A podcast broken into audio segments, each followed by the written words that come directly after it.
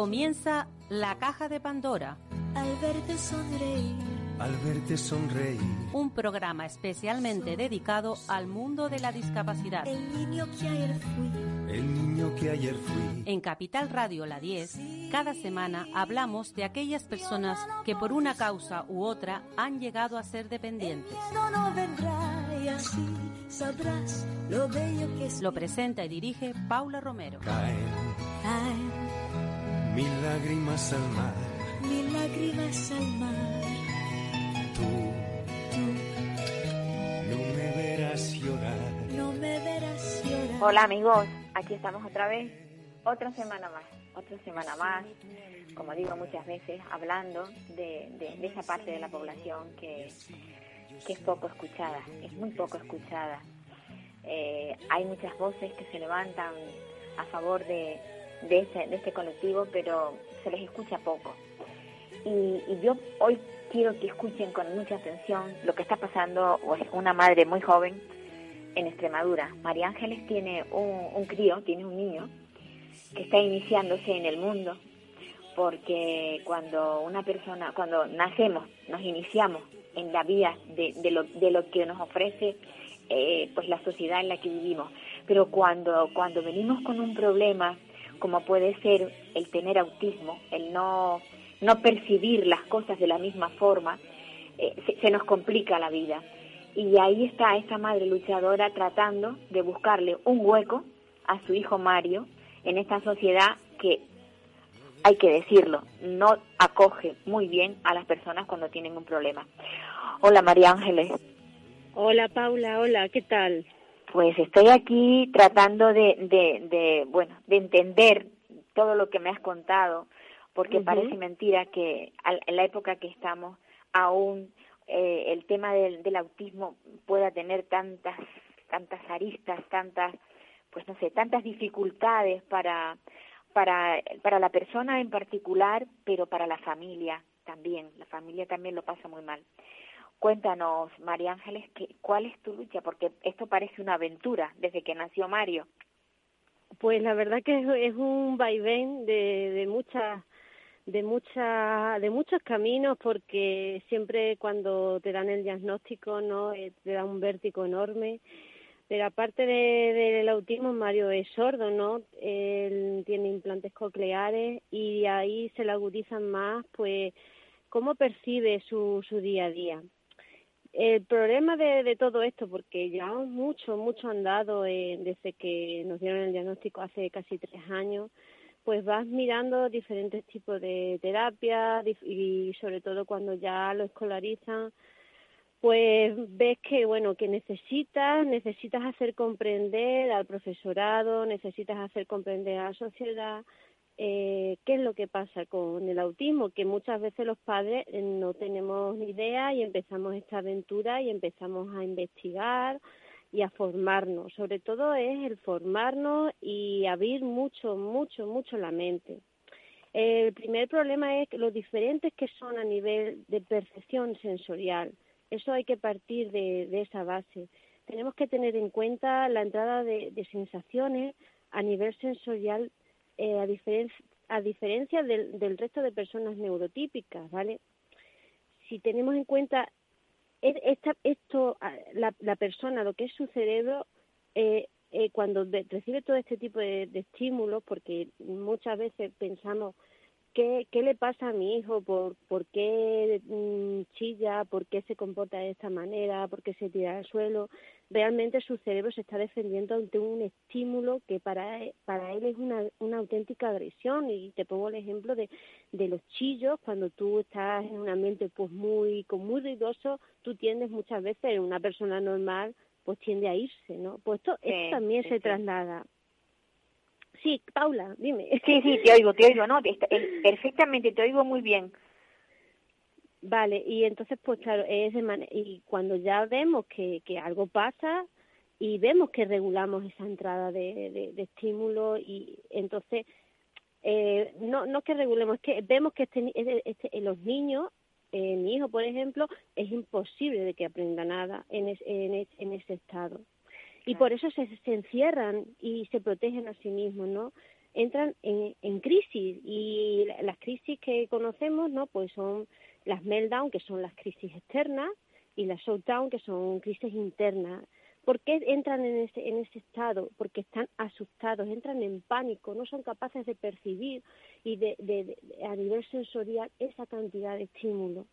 ¿Vale? Entonces, ahora que ya conocemos su perfil sensorial, porque esto nos ha llevado mucho tiempo a mi marido y a mí, saber cómo piensa una mente autista, ahora mm, vamos a quitarnos de esa agresión.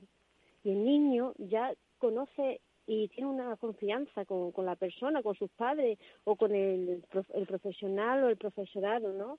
Y crea ese vínculo. Entonces ya podemos aprender.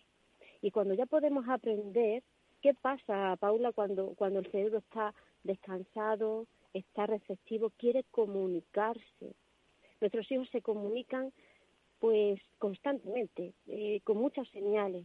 Pero ¿qué pasa? Que la mayoría de las primeras intenciones de comunicación la invalidamos. Y yo, por ejemplo, estuve mucho tiempo investigando y mucho tiempo estuvimos viendo diferentes tipos de estrategias de aprendizaje, por ejemplo, el método ABA y los PETs que derivan del ABA. Eh, por ejemplo, el niño, te voy a poner, el ABA es un método en el que no respeta a la persona, ¿vale? Tú eh, enseñas a base de cómo enseñar a un perro, y entonces, si tú no validas la intención comunicativa de ese niño, por ejemplo, que, te, que se dirija hacia un objeto, tú tienes que enseñar a que te dé una tarjeta con la foto de ese objeto. Entonces ya invalida, invalida totalmente esa comunicación. Y entonces estos niños eh, tienden a, decir, si yo, yo me comunico de esta manera, tú no me respetas como persona. Y al no respetarme como persona, pues salen estas conductas disruptivas a la larga. Yo no estoy diciendo que el método ABA hay gente que le funciona, pero la, el respeto a la persona no está en este tipo de metodología. A mí me gustaría, María Ángeles, que tú mm, eh, expliques, eh, porque quien te está oyendo hablar debe pensar, bueno, esta, esta madre no es una madre, mm, digamos, la típica madre que ha aprendido tres o cuatro cositas, tú te has formado y tanto tú como tu marido estáis trabajando para, para, para de alguna manera estar formado y poder trabajar con, con Mario. ¿Es así? exactamente, exactamente. Y, y el cambio de paradigma es ese. Yo trato de ver a través de los ojos de mi hijo esa comunicación por qué se comporta de diferentes maneras, por qué tiende a, enfadarse, porque él realmente se está comunicando enfadándose y tirándose al suelo, quitándose los zapatos. Entonces él ya te está diciendo, mamá, no quiero ir a, este sitio o no me apetece ir a este sitio. Entonces tú hay que estar muy atento a, a las señales del niño. El caso de mi hijo ha pasado que, bueno, el sistema educativo pues no a intentar que el niño se adapte a, un, colegio ordinario y la educación no consiste en ello. Eh, nosotros confiábamos plenamente en un sistema educativo que pensábamos que era inclusivo y realmente no es inclusivo, no existe la inclusión educativa. ¿Por qué? Porque ha habido durante tres años, mi hijo ha estado estresado, ha estado con ansiedad, porque eh, ha tenido que estar conviviendo, pues por ejemplo, a primera hora con 16 niños chillando, moviéndose, cuando eh, lo profesional, lo primero que se tiene que formar es ver el perfil sensorial de un niño con autismo. Claro, claro. Si no saben lo que es un perfil sensorial, entonces el niño está condenado a qué? Pues a, a expresarse, a expresarse de una manera que que no la vemos normal, o sea, yo me tiro al suelo, muerdo la manga, es una señal de ansiedad. Entonces eso es una señal de que te está diciendo, por favor, sácame de aquí porque no aguanto esta cantidad de estímulos en mi cerebro. Me vuelvo loco, necesito que me saque, necesito que me cambies del entorno. En la, educación, ahora mismo, a día de hoy, en España, no consiste en esto. No cambia en el entorno al niño. El niño se tiene que eh, eh, adaptar forzosamente al entorno y a la situación. ¿Por qué? Porque queremos volver neurotípicos. Al fin y al cabo queremos volver a nuestros hijos neurotípicos. Y lo que hay que entender que el autismo no se puede volver neurotípico, es una condición, es una manera de ser. Y cuando tratamos el cerebro autista, cuando estos tipos de metodologías existen para poder, para por, por, por ejemplo, te, te, pongo así, a grosso un ejemplo de los prerequisitos. ¿Por qué mi hijo me tiene que mirar a la cara? Porque lo marca la sociedad, porque no es lo normal. Entonces, quiero que mi hijo sea neurotípico. Y si forzamos a esto, lo forzamos a un fracaso el día de mañana. Entonces, ¿dónde vamos cuando tienen estas conductas? Vamos al neuropediatra. Y el neuropediatra nos dice, pues mira, tienes que darle, porque tiene estas conductas y no son mm, socialmente normales, ¿vale? Pues vamos a darle los antipsicóticos de nueva generación. Sí, vamos a darle el Risperdal, por ejemplo. El Risperdal o la Vivici en el caso de Mario. Entonces tú como madre, al principio, pues le voy a dar, pero empiezas a investigar qué efectos secundarios tienen los antipsicóticos de nueva generación. Entonces te das cuenta de, de que, pero vamos a ver, ¿por qué le tengo que dar esto a mi hijo? Porque se comporta de esta manera pues no, tengo que salir de esta rueda. Y conforme te vas formando y vas viendo otros sistemas alternativos de comunicación, por ejemplo, el lenguaje natural asistido, el, que va con un comunicador, un comunicador digital, que esto viene ya de Estados Unidos, dices, vale, yo voy a validar toda tu comunicación y la voy a validar y te voy a respetar como persona. Entonces el niño baja en conducta porque se siente seguro, se siente seguro en esa comunicación. Y tú le vas formando, también es un idioma, es realmente aprender un idioma entre los dos. Y entonces regula al niño y, y hace que las, las conductas pues bajen, porque él te entiende que dice, jolín, me estás entendiendo mamá, Sí, pero María Ángeles, esto, esto va a ser, esto va a ser una lucha, o sea, esto lo puedes hacer tú porque tienes esos conocimientos y demás, pero esto, ¿cómo lo puedes tú implantar? Tú has trabajado incluso en, en centros de, de, personas con discapacidad, ¿cómo puedes tú implantar ese sistema? ellos no te lo van a admitir, no, no, va a haber ningún ningún colegio que admita que una madre eh, le, eh, le dé órdenes para que utilice este claro claro. nos ha, pasado en el, en el colegio de mi hijo en el colegio ordinario. Y nos ponían nos miraban y nos subestimaban como padres diciendo pero tú me vas a decir cómo tengo que trabajar efectivamente. Tú me vas a decir a mí cómo tengo que, que, que, trabajar yo. Sí sí sí. Pues mira al final tomas la gran decisión de ver que tu hijo no es feliz en un colegio ordinario y te vas a un colegio de educación especial que van en la misma línea que tú. ¿Por qué? Porque el cambio de paradigma lo están haciendo los colegios de educación especial. ¿Por qué? Porque yo he, visto el cambio. Nosotros estábamos haciendo un cambio a nivel asistencial solamente hace unos años y el cambio de paradigma ha sido yo te voy a respetar como persona, yo voy a, voy a, voy a respetar tus gustos, tus sueños, tu manera de ser, tu manera de estar. Y eso lo están haciendo los colegios de educación especial. ¿Qué pasa? Que a nosotros nos venden una gran una gran bola de purpurina, ¿no?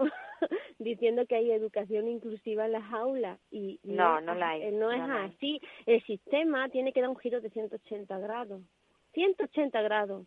¿Por qué? Porque a nuestros hijos, como no es uno verbal, no sabe, no, no, no se comunica, pues uno verbal, pues no, no tiene, no se gana el respeto como persona. No quiere decir que el niño, aunque no hable, el niño se está comunicando. Y tienes que tratarlo como persona. Y tienes que validar su comunicación. Pero eso, ahora, a día de hoy en España, no existe. Hay asociaciones que la están haciendo. Ahora mismo en Alfasac es una de ellas, en la fábrica de palabras es otra, y doble equipo en Valencia es otro.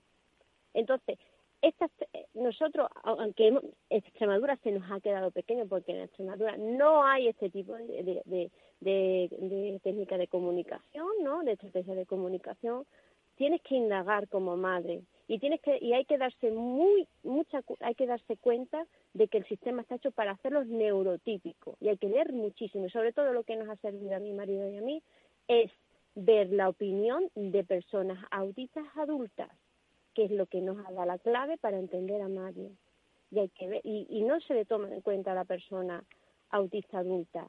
Y, y, te pueden dar una cantidad de información valiosa que puede decir, es que mi hijo, esto por ejemplo, la ropa, que a lo mejor tú la ves normal, le duele nueva, le duele limpia. Y a nivel sensorial no es capaz de ponerse la ropa. Por eso muchos de ellos, muchas personas, pues se ponen la ropa sucia porque su piel no es capaz, no es capaz a nivel sensorial. Y esto lo hemos descubierto con, con las personas pues, autistas. Me parece, me parece, María Ángeles, que va a haber que luchar mucho para que puedan entender. Mucho. Esto, esto va a ser muy arduo, no, no, no va a ser de hoy para mañana. Ojalá mm, haya muchas madres y padres, evidentemente, que tengan tu, tus ideas innovadoras, pero por supuesto con, con conocimientos, no algo que te haya sacado de la manga, sino Claro, que tienes, claro. claro, Esto, a Paula, yo siempre, mi marido que es biólogo y ha estudiado cómo, cómo funciona el cuerpo, ¿no? Él me lo dice, básate siempre en la evidencia científica, siempre. Y esto, el- la metodología ahora mismo que estamos siguiendo es en evidencia científica. Y es lo que realmente hemos visto en Mario, que ha mejorado a nivel de conducta, que se comunica y que podemos entender su comunicación. Esa es la clave de todo, entenderlo.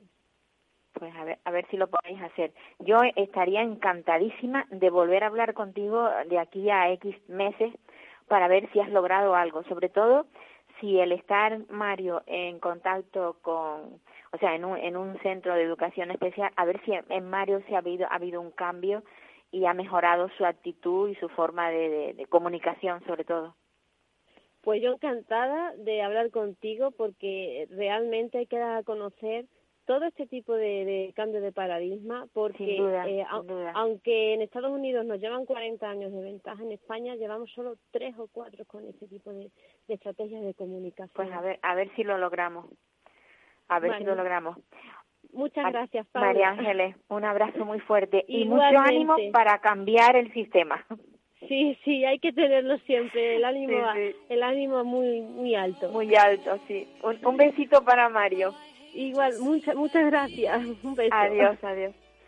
Bueno, la verdad es que eh, anima mucho oír a, a una madre que tiene estas ganas de, de cambiar, porque sin lugar a dudas, la dificultad que tiene una persona con autismo es muy grande y a lo largo de pensemos pensemos que que cuando eh, se dio el, caso cuando se averiguó qué es lo que era el autismo fue un, un psiquiatra que vio un grupo de personas que tenían más o menos las mismas características las mismas aptitudes dentro de un psiquiátrico o sea que dijo, estas personas no están locas, estas personas no son enfermos mentales, son personas que tienen otra forma de percibir las cosas. Y entonces, de ahí salió lo que ahora nosotros llamamos autismo. Lo llamamos autismo porque de esa manera se, se, determina a este grupo de personas que tienen esta forma de actuación, de percibir la vida. Bueno, pues nada, nos vamos ahora mismo a hablar con Esmeralda. Esmeralda es una jovencita que, que ha hecho ha hecho un, un poco de, de rabona en el, en- porque está estudiando, pero le han permitido salir. Hola Esmeralda, Hola, buenos, buenos días. ¿qué tal? Bueno, yo quería hablar contigo porque te veo muy reivindicativa en las redes sociales y me gustaría que nos contaras cuál es tu discapacidad, qué, qué es lo que reivindicas y por qué estás luchando. Pues yo tengo una polineuropatía por una enfermedad rara y me vino hace un año, pero todavía no saben muy bien por qué es, porque las enfermedades raras tardan muy, mu- mucho en diagnosticarlas porque hay muy poca investigación. Sí, Y lo que quiero es que investiguen más sobre las enfermedades raras. y me parece muy bien tu, tu petición. Esme- Esmeralda Suárez Herranz, que no te no dije tu nombre completo. Tú eres vasca, Sí. ¿verdad? No, yo soy de Madrid. Ah, eres de Madrid. ¿Y por qué tenía yo en- pen- pensado que tú eras, no sé, debe ser que había otra Esmeralda que era que era vasca y te he colocado en su lugar. Lo siento. Lo siento, Esmeralda. Bueno, No pues eh, está muy claro que las enfermedades raras lo que necesitan es aporte económico para, para la investigación. Eh, tú ahora mismo estás estudiando. Sí, ¿Qué estudias? un grado superior de integración social. Ajá. O sea, tienes tan claro que hace falta eh, apoyo y ayuda a las personas con discapacidad que te has metido en ese en esa en ese ámbito, Sí, porque tú tienes suerte. Mm, A ver, quiero decirte que tienes suerte porque tu discapacidad no es intelectual. Tu discapacidad te te bueno, de alguna manera te está mermando, pero es a nivel físico. Y bueno, y también causa de epilepsia, que también Eh, a veces pues me limita la epilepsia, pero bueno. Sí, pero puedes trabajar, o sea, eres ahora mismo estás estudiando y eres capaz de eso, de, de poder estudiar y poder mm, seguir adelante con unos conocimientos que otras personas con discapacidad intelectual pues no, no, no podrían llegar a ello. Mm, ¿Te gusta lo que estás haciendo? Sí, y todo con esfuerzo se consigue. Las personas con discapacidad intelectual con unos apoyos también pueden conseguir muchas cosas. También, también, sí, no, sin lugar a dudas. Sin lugar a dudas. ¿Qué- ¿En qué, ¿En qué curso estás ahora? En segundo de integración, de grado superior de integración social. De integración social. ¿Estás haciendo ya prácticas? No, las empiezo en marzo. Empiezas en marzo. ¿Sabes dónde te van a destinar para trabajar con, con, con chicos y chicas o con niños y niñas con discapacidad intelectual? ¿Sabes dónde te va a tocar? Todavía no lo sé. Yo quiero con niños con autismo o en un colegio de educación especial, pero no lo sé. No lo sabes. ¿Conoces el autismo? Sí, Mira, ahora mismo acabo de hablar yo con una madre que, que tiene un niño con autismo y que ella cree que no hay formación suficiente. ¿Tú crees que la formación que estás recibiendo te va a abrir muchos caminos para poder enseñar dentro del autismo? eh, sí, bastante, porque la integración social es poco conocida por la gente, pero es una formación que nos enseña mucho sobre el autismo. ¿De qué se componen? O sea, tu, la materia, ¿de qué se compone? Dinos alguna parte, alguna asignatura en especial que a ti te parezca que sea importante para estimular a esa persona con autismo. Es que, a ver, lo que estudio yo podemos trabajar con mucha, muchos colectivos, no solo con discapacidad. Ajá. Pero para el autismo pues estudiamos intervención educativa, que nos enseñan todo el, el funcionamiento de los colegios y todo, y por otro lado nos enseñan sistemas alternativos de comunicación, como los pictogramas, la lengua de signos. Claro, ahí se trabaja mucho con los niños para enseñarles a, la- a los niños con autismo, sobre todo los que no son verbales. Eh, el pictograma es una es una herramienta muy muy buena, ¿no? Sí, Es dificultoso el, el eh, también estarás aprendiendo el sistema para lo- los esto, los, los los sordos. la lengua Bueno. de signos, bueno, sí. ¿Es, ¿Es difícil de aprender la lengua de signos? eh, al principio se hace un poco difícil, pero bueno, si te gusta, eso depende si le gusta a la persona, no, si te gusta puedes seguir adelante, si no te gusta es algo que se te hace difícil. ¿Estás haciendo curso por curso o está o has tenido alguna algo que dejar, alguna asignatura que dejar aparte porque a lo mejor encuentras más dificultad en ella o has ido año Sí, por hay, año? una- hay una que no me gustó el año pasado, que fue mediación. Esa asignatura a mí no me gustaba. ¿Cómo se llama la asignatura? Mediación comunitaria. Ajá. ¿Y que es más dificultosa o, o más No, es una que no me llamaba la atención. ya? Eso es lo que pasa siempre. Siempre que estudiamos hay algo que no nos gusta y otras cosas que nos gustan, nos gustan muchísimo. Pero bueno, supongo que en el paquete entra, entran todas las materias y todas hay que aprobarlas, ¿no? Para, para Sí. poder titular, evidentemente. Sí. El hecho de tú tener una discapacidad, eh, te, te convalidan alguna asignatura. ¿Hay algo que no que tú no puedas hacer por el hecho de tener una discapacidad física? Pues tengo mucha suerte porque tanto mis compañeros como mis profesores me ayudan mucho, me llevan la silla, cuando tengo que quitarme la chaqueta o algo me ayudan y en los exámenes pues me dejan más tiempo para hacerlos. Cuando necesito ayuda en cualquier cosa siempre me ayudan, siempre Qué están ahí. bueno, qué bueno, eso me alegra muchísimo oírtelo decir, porque hay veces que la accesibilidad, ¿cómo tienes? O sea, donde tú estás estudiando, ¿es accesible o la accesibilidad brilla por su ausencia? No, está bastante adaptado este instituto. Está bastante, o sea, y estás en Madrid mismo, ¿no? Pues en una carretera cerca de Colmenar Viejo, Tres Cantos. Es un instituto adaptado para personas con discapacidad y está, o sea, estás bien, estás a gusto en él. Sí, hay rampas. A ver, no está el suelo no está adaptado del todo, pero sí hay rampas, se puede entrar por todos los lados.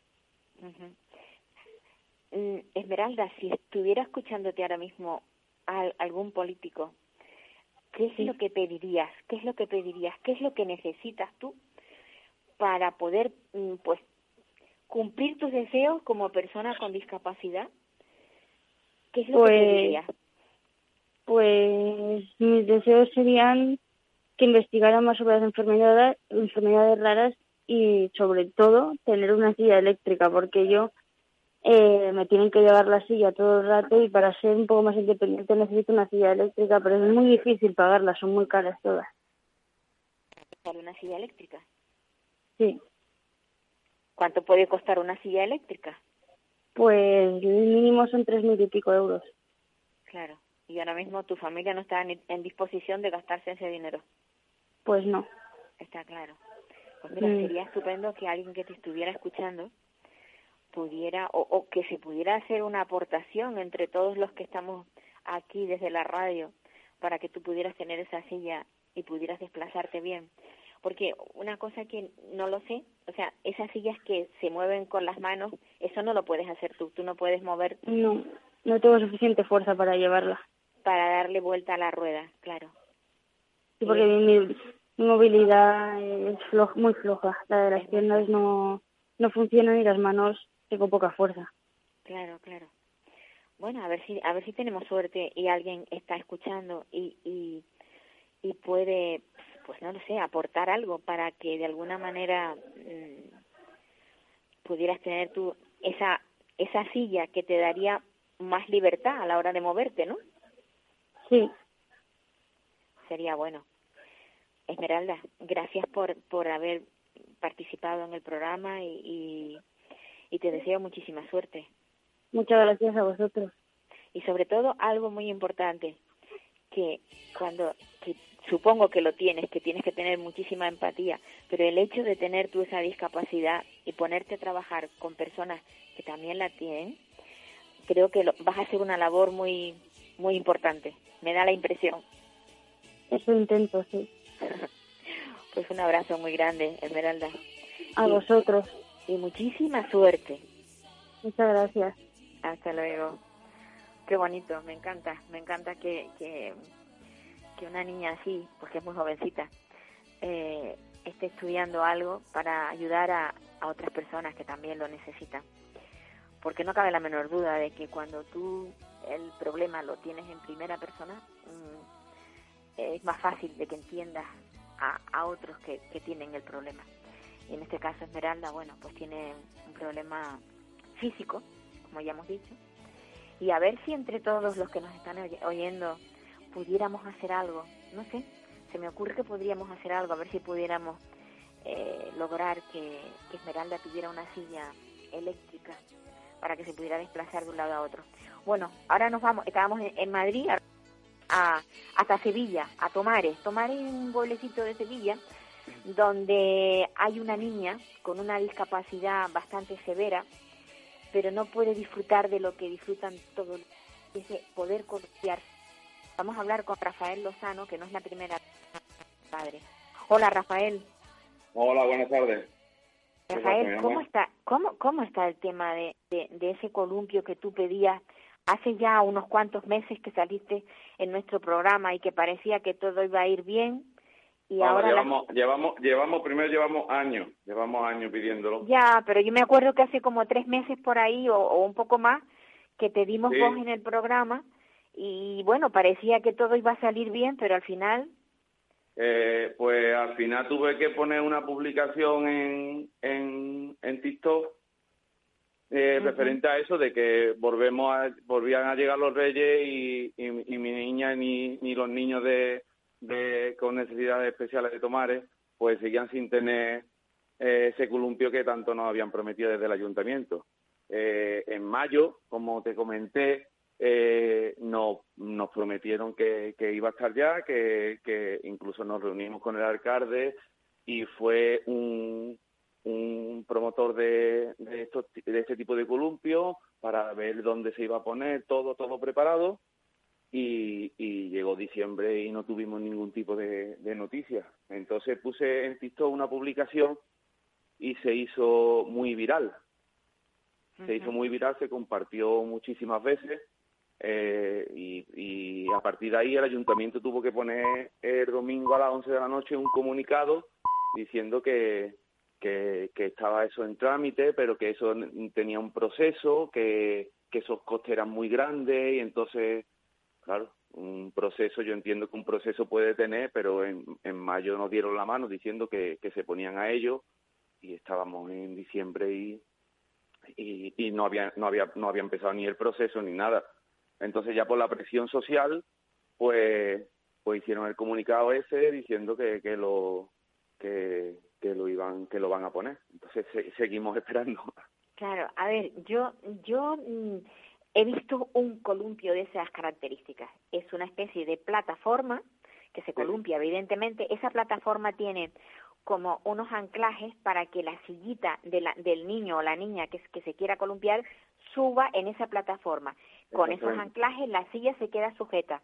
Supongo que también hay unas correas o algo para que no para que el niño no salga despedido cuando se le bueno, esté la, las correas propias, las correas propias que tiene la, la sillita. La propia sillita, vale. La sillita tiene su propia correa, entonces, claro, eso se balancea y con sus con sus propias correas eh, ella está muy bien así porque la, la, la el columpio este que es de plástico que que ese no le vale a ella porque claro e, eso no va anclado ni va nada eso Claro. va otro tipo de, de para niños con otro tipo de necesidades pero tanto para mi María como para muchísimos niños mm, tomar tomar en un pueblo grande de más de, de, de más de 20.000 habitantes y con conocimiento de muchos niños con con que también con tiene lo mismo que tu niña. Sí. A ver, sí. pues, yo es que- A partir de a partir de esto se pusieron en contacto mu- muchos padres de, de, de estos niños dándome las gracias y diciendo de, de que van hasta ahí, de, de luchar y, y, y bueno, eh, seguimos seguimos esperando. El Claro. ayuntamiento dijo eh, un poco como para excusarse de que de que Tomares ya tenía seis zonas de para niños con eh, de inclusivas, seis zonas inclusivas.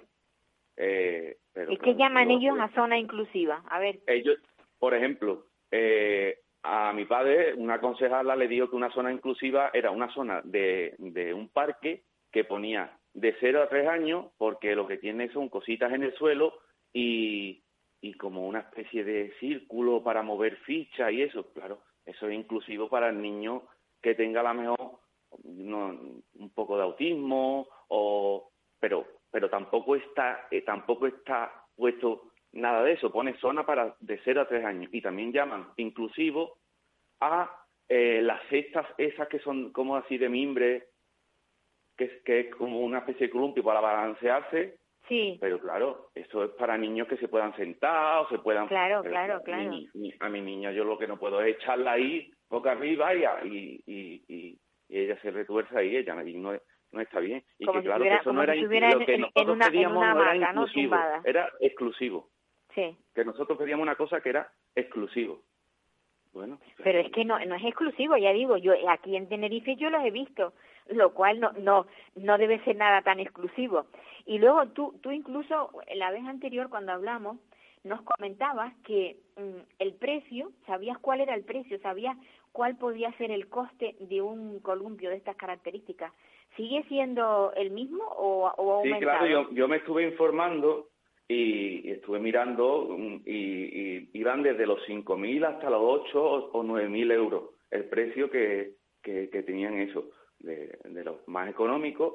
Claro, eh, el ayuntamiento nos dijo que, que, que como era superior a 20.000 euros, pues claro que eso tenía un procedimiento porque tenía que ir, yo la verdad que no entiendo mucho, ni yo me quiero meter en política, ni, ni, ni quiero saber nada, yo lo único que quiero es, es un columpio para todos los niños. No, yo no quiero saber nada de política ni nada. Entonces, lo que nos dijeron es que ese columpio valía más de 20.000 euros, claro. O sea, tú, según tú, tus informaciones, a ti te han dicho que por encima de los 5.000 y ellos Sí. dicen más de 20.000. No que, sé qué. que, que, que al ser más de 20.000, sí. pues tiene, tiene un, un procedimiento que hay que pedirlo, que eso es lo que nos quieren, lo que nos dicen. Y también nos dijeron que en mayo se ponían a, a la a la obra y, y ahora dicen que en enero se ponen a la obra. Entonces, son muchas incongruencias que ha dicho el ayuntamiento que ya te digo que no quiero problemas con el ayuntamiento ni nada, pero que son que y nosotros nos queremos mantener al margen de todo de todo este tipo de política, pero claro, en el momento que se dicen cosas que no son que no son la verdad, Sí, cuando, pues no son, cuando las cosas no son ciertas, pues la verdad que Claro, duelen, otra cosa duelen, que nos sobre dijeron, todo, Paula, claro, sobre todo que- teniendo la lucha que tienes, que lo que quieres es que tu hija es que tu hija va a terminar siendo mayor y ya ni- Claro, ni, va a tener no va a ganas de querer, no le columpiarse. hace falta. Pero bueno, ya te digo que yo, yo, yo con, con que Tomás esté en ese columpio y ver a cualquier niño montado en ese columpio, yo te lo prometo de corazón que me sentiría súper súper orgulloso de haber conseguido que, Claro. que, que, que Tomás tenga e- ese columpio. Que ya Bueno, te digo pues. que, que que nos que nos dijeron de eso de que desde que desde mayo se iban a se iban a poner manos a la obra y que eso que ha llegado diciembre y y, Y estamos no- a la espera. claro, La verdad, la verdad es que es una pena. Bueno, yo estuve oyendo las declaraciones de una de las concejalas que también tiene un crío, no sé si es una niña o un Sí, niño con, sí, con discapacidad. Yo pensé que a lo mejor mm, la empatía de esta señora sería mucho mayor, porque cuando lo sufrimos de cerca tenemos esa sensibilidad especial de saber lo que es la discapacidad, pero quizás no, no Claro, yo no entiendo yo entiendo que ella se debe a su partido y, y, y tiene sin duda, que pero y por curiosidad, ¿qué partido es el que funciona, el que el que gobierna ahí en, en, en Tomate? en tomar el gobierno el, PP Ah, en, vale. en- en tomar el gobierno el PP Bueno, pues yo yo más que nada para que se sepa la sensibilidad que hay desde ese partido, que me daría igual cual fuera, me daría Sí, igual. Ya te digo, ya te digo, la verdad que yo no quiero ningún problema ni ninguna aspiración Claro, política claro. en ese sentido. Yo lo, lo único y mi deseo es, es, es ese columpio. que- Ya. que ya Pues no a lo, muerto. a lo mejor, que- mira, es que fíjate una cosa, la, la Junta de Andalucía, o sea, el- en Andalucía gobierna el PP, igual a lo mejor te vendría bien que mandases una carta al presidente del de, del, del gobierno de, de Andalucía, igual este señor que yo lo veo, me da la sensación de que tiene así como mucha empatía hacia, hacia las personas necesitadas, igual por, por total, por cinco mil euros, igual hasta, hasta te lo ponen ellos, sin, Sí, sin esperar a que, lo pongan que lo ponga el de Tomares. porque no te puedes ni imaginar la de gente que a partir de esa publicación última que hice en diciembre Sí. se han puesto en contacto con conmigo, asociaciones, club motero, Claro, eh, claro. personas eh, eh, eh, anónimas que dicen que ellos lo ponían de su dinero y, y de verdad que eso me emociona a mí una barbaridad, Exacto. pero es que es el ayuntamiento el que tiene que poner ese columpio, es el Ya, ayuntamiento. pero bueno, a lo mejor si la, la gente se hace una, una, una recolecta y se consigue el dinero y se dona al ayuntamiento para el proceso, para ese, para ese caso, o sea, para poner el columpio, igual, mira, terminan antes. Desde luego hay que ver. En fin, Rafael, sí, ol- Segui- nos, nos iremos fuera de la política, pero la verdad es sí, que por supuesto, yo de, de verdad que, que no es nada de, de fin político ni absolutamente No, no, no, nada. no, yo quiero que, pero- que Tomás tenga ese columpio para todos los niños con necesidades especiales y, y ya está. Yo espero, Y, espero, espero que lo consigas, espero que lo logres. pues, un abrazo, un abrazo. por- por en cuanto, por- sí, no, no, dime, dime, dime. Que muchas gracias por, por, por dar voz a este tipo de casos y de verdad muy, muy agradecido. De Rafael, corazón. si lo logras, no olvides que tienes que comunicármelo para poderlo decir otra vez en el programa, ¿vale? Claro, por supuesto, Venga. por supuesto. Muchas pues nada, gracias. un abrazo y un besito Un para tu nena. Hasta De luego. tu parte, hija. Un abrazo. Hasta luego. Bueno, pues sí, por 5.000 euros están desde hace un montón de meses esperando un columpio, que parece ser que no vale 5.000. Debe ser que van a poner algo muchísimo mejor, mayor o más grande, bueno, bueno, no sé.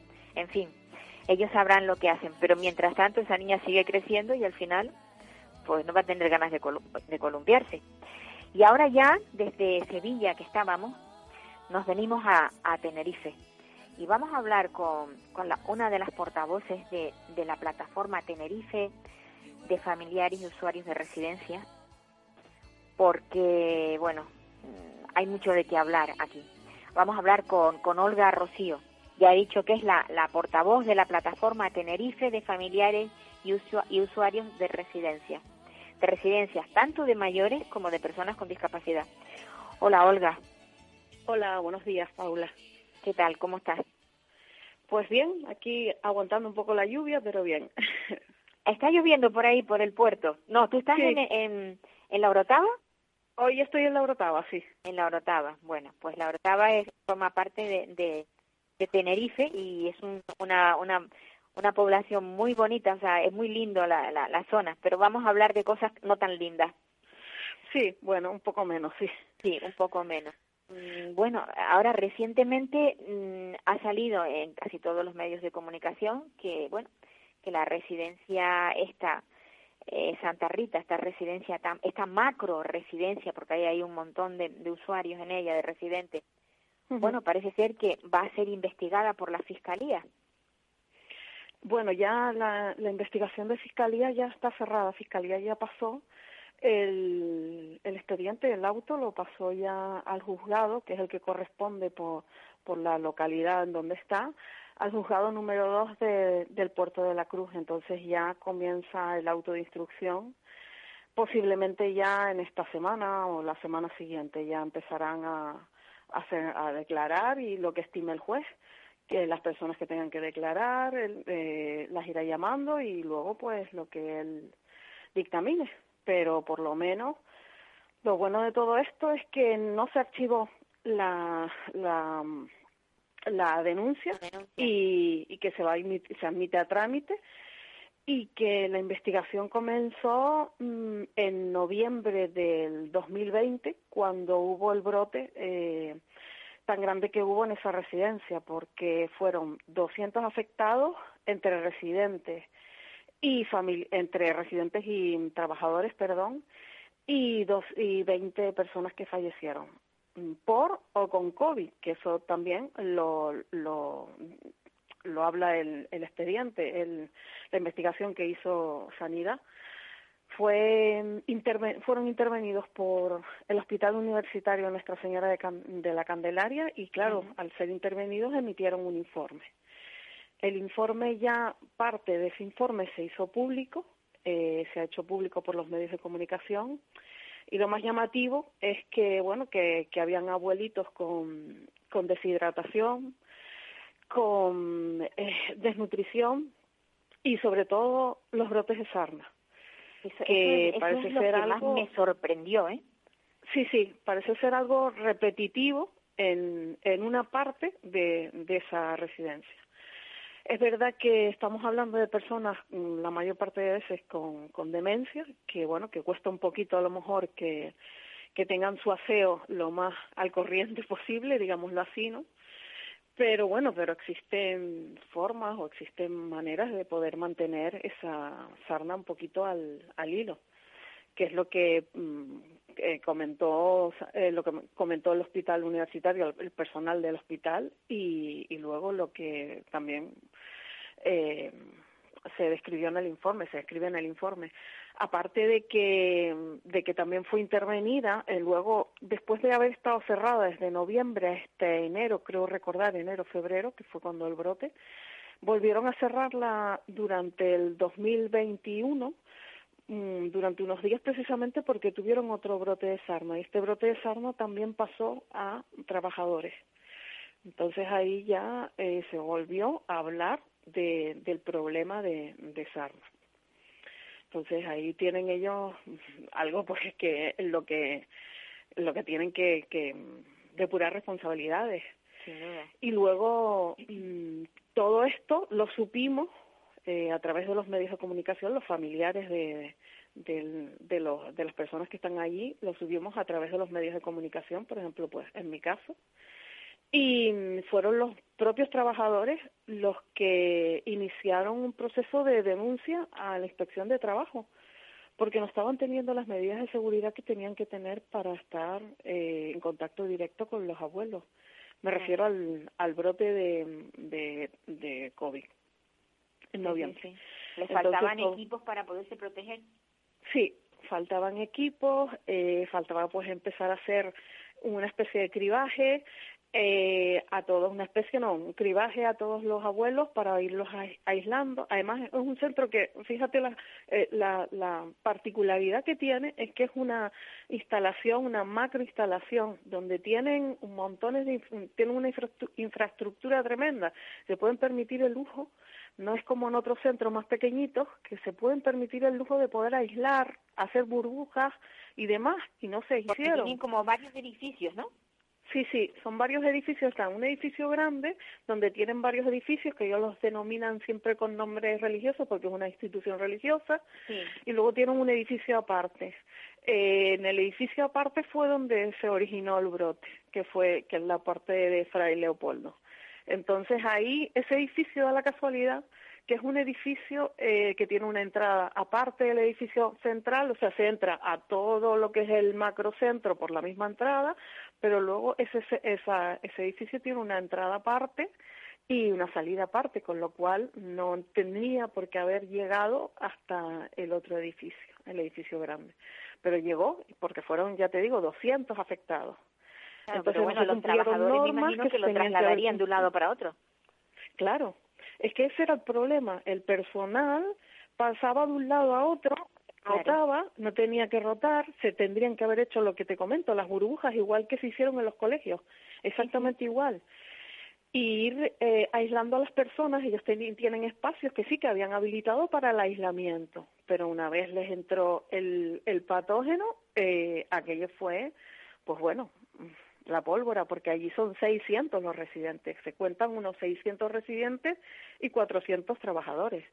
400 trabajadores que entraban y salían, porque iban a sus casas, obviamente. Claro, claro, claro.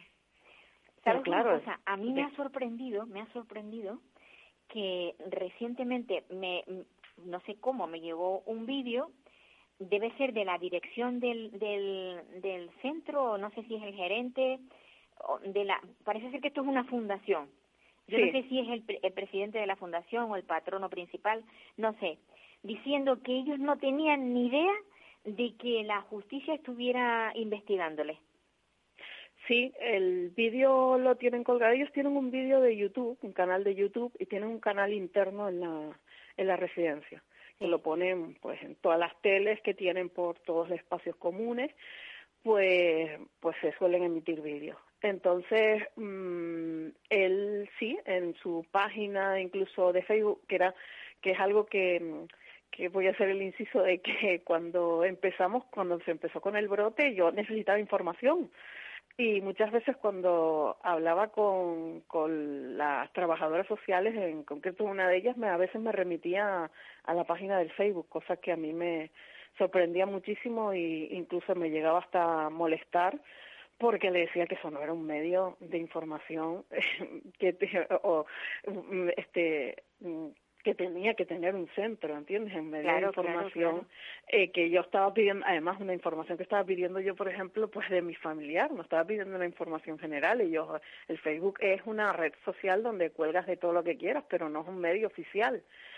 Pues ellos sí, parece que el, el vídeo también lo, lo he visto y sí, eh, niegan todo y bueno, mm, mientras se mantengan en esa negativa, pues bueno, ellos sabrán lo que lo que hacen, pero a mí me parece que sorprende, sorprende mucho porque claro, yo no creo que los medios de comunicación, la cadena Ser, por ejemplo, lo ha sacado.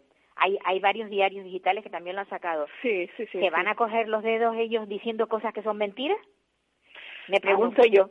Yo también me lo pregunto, no lo sé, eh, que, estén mintiendo o no, ya eso es una cuestión de, quiero decir, de cada uno, de la, de la conciencia de cada uno, pero que, que desde luego eso está ahí, sí, y se sabía que estaba ahí desde hace tiempo, porque, a ver, desde que se interviene en centro, por parte de sanidad hay que hacer un informe. Pues ese informe llegó hasta el punto de que se presentó en fiscalía porque se estima que puede haber indicios de, de alguna falta o de algún delito, que eso ya lo, ya te digo que eso ya lo, lo, lo la propia, claro. Pero que será el juez el que determine. Claro, y entonces lo importante de todo, de todo esto es, te vuelvo a decir, no se ha archivado no ha ocurrido como muchos centros de la península. O sea, fueron 20.000 los abuelos que murieron en, en el total en, en toda España durante el COVID. Y 20.000 abuelos que muchas de esas causas se han archivado y que eso no es justo porque es una persona que estaba en un centro que un familiar ha mm, puesto la, la, la mm, el, el, el, cuidado de esa persona. y la confianza, o sea, lo, ha, dejado allí con, total confianza. La confianza de esa persona allí para que sea cuidada porque piensa que es el sitio mejor, que en su casa no va a estar tan bien como va a estar ahí. Y claro, aparte de traicionar la confianza con el resultado del fallecimiento de esa persona. Entonces yo creo que eso hay que depurar responsabilidades en toda España y desde luego aquí también, ya que el juez dictamine lo que tenga que dictaminar y, y cada uno que, que, como se suele decir vulgarmente, y cada palo que aguante su vela.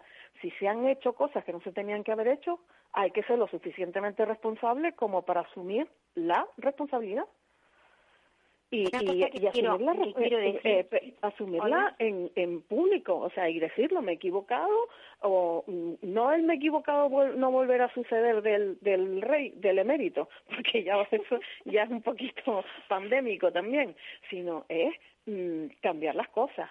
Ellos están haciendo ahora una especie de, de, de cambio de, de muchas cosas pero mm, eso lo tendrían que haber hecho desde antes, haberse abierto hacia los familiares, haberse abierto hacia todos los demás, hacia todas las, las, personas que, por ejemplo, mm, ya te digo, familiares o cualquier otra persona que le dé una eh, el, el, decirle, por ejemplo, pues mira, yo creo que esto se podría hacer de esta manera, que se podría hacer de otra, lo del nutricionista, que lo he comentado en otros medios, es verdad, a mí me llamaba muchísimo la atención que en un centro con tantas personas, personas mayores que pueden tener, que tienen muchísimas patologías, muchas de esas patologías son digestivas, y que no tuviesen, que con falta de dentición, sin falta de dentición, que no tuviesen un nutricionista que adaptase los menús para ellos porque mm, estamos hablando de personas que la comida es esencial. ¿Entiendes? Entonces, claro, a mí me llamaba muchísimo la atención. Pues el nutricionista apareció después de la intervención de, de sanidad. Entonces se contrata un nutricionista y hay un nutricionista en el centro. Menos mal, pues nunca, nunca es tarde si la dicha es buena, no se dice. Sí, sí, sí, sí. A mí me parece muy bien que vayan cambiando las cosas y es un poco lo que desde la plataforma también queremos. Eh, que se Oiga, una cosa que quería, perdona que te interrumpa, que sí, sí, dime, dime. que la plataforma esta pertenece a la plataforma estatal de familiares de residencia. Sí, sí. De familiares en residencia. Es que es importante decirlo porque la plataforma estatal ahora mismo está en negociaciones con el gobierno central para cambiar el sistema que hay establecido en las residencias a nivel nacional. O sea que se nos abre un mundo ahora mismo de oportunidades para que las residencias funcionen de otra manera. Y hablo de las residencias de personas mayores y también de personas con discapacidad, porque la misma opacidad que hay dentro de las residencias de personas mayores la hay en las otras residencias. O sea, no no no nos creamos que que lo, otro es mucho mejor, es más o menos igual. Sí. Entonces, Efectivamente, sí, sí, no somos un ente abstracto que solo que, que estamos solamente nosotros, aparte también Gran Canaria también, eh, esta marea, eh, entonces, mm, estamos unidos precisamente pues, para cambiar todo el sistema residencial y necesitamos la implicación, la voluntad y la empatía de los gobernantes, de los directores de las residencias, de los familiares y de absolutamente todo lo que tiene que ver con el sistema residencial es un cambio que hay que hacer porque mm, es que mm, ya se ha visto que el que está no funciona. Y si aún así lo ven y no me dicen me dicen de control que el tiempo se nos está yendo. Sí, sí, bueno, pues vale, no hay No, escúchame. Eh, eh, ¿Sabes tú también que en esta plataforma estatal ya hay 20 asociaciones que se han sumado a, a van a por el cambio? Sí, sí. Sí, pues, sí, vamos a seguir haciendo fuerza, Paula. Vamos a seguir eh, luchando por ellos, por las personas con discapacidad y por nuestros mayores. Pues sí, un abrazo muy fuerte. Un fuerte abrazo, gracias. Gracias. Bueno amigos, se nos acabó el tiempo. Esto es lo que hay y seguiremos luchando por todas estas cosas que están pasando y que al final tendrán que cambiar. Hasta la semana próxima. A cuidarse mucho, que todavía anda por ahí el virus. Venga. Adiós, me voy, auf señor Me voy si hoy por fin pruebo el champán. ¿Puedo? No. Me voy, goodbye, auf adiós. Me voy con un suspiro y un adiós, adiós.